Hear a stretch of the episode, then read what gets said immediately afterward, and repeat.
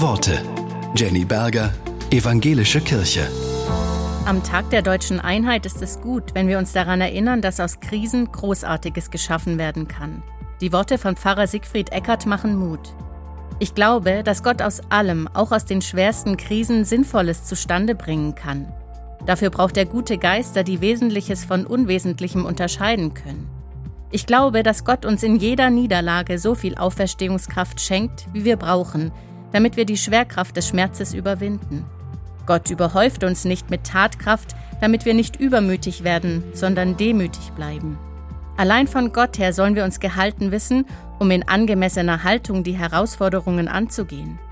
Ich glaube, dass selbst schwache Momente uns stärken können, Versagen nicht unsinnig ist, wenn wir aus Fehlern lernen, denn erst im Rückblick unseres Lebens werden wir in allen Höhen und Tiefen den roten Faden göttlicher Bewahrung erkennen.